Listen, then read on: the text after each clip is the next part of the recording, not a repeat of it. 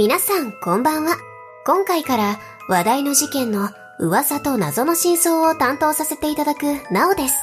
今夜の噂と謎の真相は昭和を代表する歌姫、美空ひばりさんを襲った美空ひばり塩酸事件です。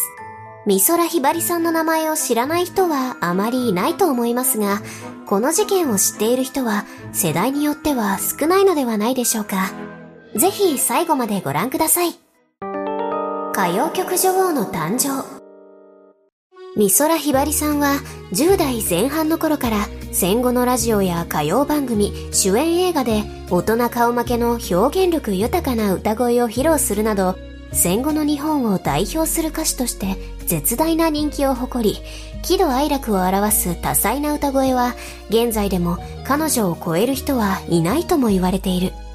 そんな美空ひばりさんは日中戦争が始まった年の1937年に横浜市の下町に生まれ、幼少期の彼女は戦争に召集される近所の男性を送り出す席上で演歌を感情込めて歌い、その歌声に周囲の大人たちは感動していた。そして彼女が9歳の時 NHK のど自慢に出演した際には歌い方が大人の色気を感じさせるほどうまく子供らしくないという理由で落選しているがその大人顔負けの舞台が評判となり1949年12歳という若さで歌手デビューし同年に初主演映画が公開されるなどスターとしての道を走ることになった。その後彼女は可愛らしい子供としてではなく大人の技量を完全に身につけ既成概念を突き破ったスーパー少女として注目を浴び15歳で映画の主題歌を歌い大ヒットしたことで10代にして彼女の人気は不動のものとなっていた。そしてそんな矢先の1957年彼女が19歳の時ある事件が起きた。突然の強行。1957年1月13日午後9時40分頃東京浅草の国際劇場で行われていた正月公演の千秋楽で、美空ひばりさんが舞台の袖で出番を待っていたところ、超満員の客席にいた小豆色のコートを着たポニーテールの女が突然立ち上がり舞台に駆け上がると、ひばりさんに近づいてきた。スタッフはその異変に気づき止めようとしたが、女はコートの中から工業用の塩酸2号が入った瓶を取り出し、ひばりちゃんと呼びかけ、その瓶をひばりさんに向けて投げつけた。その瞬間、瓶に入った塩酸が、ひばりさんの顔の左側と衣装などにかかり、ひばりさんの、熱いとの悲鳴が響き渡るとともに、着ていた衣装には穴が開き、ひばりさんは顔を手で覆った。その異変に気づいたおばは女を突き飛ばし、建物内にあった防火用の水をひばりさんにかけると、ひばりさんは慌てて支度部屋に走り込み、すぐに顔を洗った。その後、ひばりさんは病院に緊急搬送されることになったが、幸い顔は舞台化粧の厚い動乱を塗っていたため、軽い火傷で顔に傷跡が残ることはなく、全治3週間の負傷で済み、精神的なショックは大きかったものの、約2週間後の1月29日には舞台に復帰している。また、この犯行によって、ひばりさん以外にも3人の男性が被害に遭っており、共演者の男性1人とひばりさんの付き人男性が全治1週間程度の火傷を負っているが、共演者の付き人男性は全治2週間の重い火傷を負い、一時は失明の恐れもあったという。一方、犯人の女は逃走を図り、舞台裏の大道具の方に逃げ込もうとしたため、現場に居合わせたブロマイド業者のカメラマンによって取り押さえられ、その後警察に引き渡されたが、驚くことにこの犯人の女はまだ19歳の少女で、ひばりさんの大ファンだった。驚きの犯行動機。この事件は犯人がひばりさんと同じ19歳の少女だったことで大きな注目を集めた。警察に連行された犯人の少女は山形県米沢市出身で、逮捕当時は興奮のあまり何も語らなかったが、バッグに入った手帳には、こんなに好きなのにひばりちゃんが憎い。塩酸をかけて醜くなったひばりちゃんの顔が見たい。など、おぞましい言葉が綴られており、別のページには、ひばりちゃんごめんなさい。こうしなければ私は死ぬに死ねない。と綴られていた。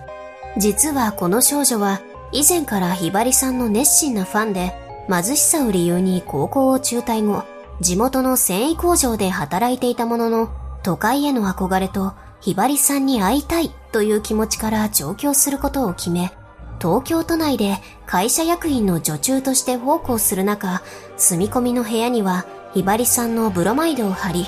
ひばりさんが出演する映画を必ず見に行くなどしており、時にはひばりさんの自宅に電話をかけたり、押しかけたりするなど、行き過ぎたファン行動をしていた。そんな中、事件の2日前、1月11日、少女は世の中が嫌になった、死にたい、という書き置きを残し、方向先から姿を消し、都内をふらついていた頃、たまたま浅草でひばりさんの出演する舞台を知り、私と同じ年のひばりちゃんは輝かしい場所にいるのに、と自分の惨めな状況との差に嫉妬の思いが湧き上がり、愛が憎しみへと変わったことで、ひばりさんを襲撃する決意をし、工業用の塩酸を購入した。そして事件当日、少女は劇場でひばりさんに面会を求めたが、断られたことから、客席で機会を狙うことにしたという。逮捕後に少女は独居房に他の留置人と一緒に入れられていたが、泣いたり叫んだりすることはなく、部屋の中央で黙ってうなだれていたとされ、その後の取り調べには素直に応じ、申し訳なくて死んでしまいたい、などと語っていたとの情報があり、その後何らかの罪に問われたのかについては不明となっている。ただ、犯人が19歳の少女だったことや、ひばりさんが同情的な姿勢であったことなどから、起訴はされていない可能性が高いとの見方が多く、その後再犯を起こしたなどの情報は出ていない。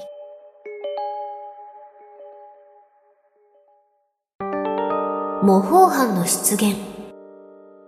実は、この事件が報道されると、模倣犯による有名人に対する脅迫や襲撃事件が立て続けに発生している。美空ひばり塩酸事件が起きた約1ヶ月後の2月27日、東京都世田谷区にある女優の京真知子さんの自宅に13万5千円を持ってこい。警察に知らせれば硫酸をかけてダイナマイトで車ごと吹き飛ばす。などと書かれた脅迫文が届き、さらに同じ内容の脅迫電話がかかってきた。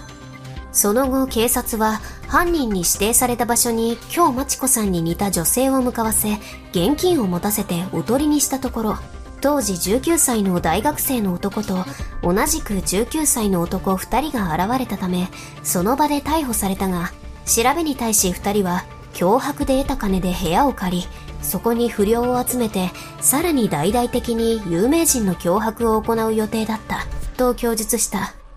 そしてさらに3月1日には神奈川県横須賀市に住む当時16歳の無職の少年が東京の品川駅にて無賃乗車で捕まった際にナイフを所持していたことが発覚したため理由を問い詰めると歌手の島倉千代子さんを殺害するつもりだったと自供した。その動機を尋ねたところ島倉千代子さんの熱狂的なファンだったことが判明し何度も面会を求めたが断られたことで恨みを募らせ殺害を実行するために上京したことが分かった。これら一連の芸能人を狙った事件はこの時代にはあまり起きていなかったがテレビの普及によって芸能人を身近に感じるようになったことが要因の一つではないかとの見方がある。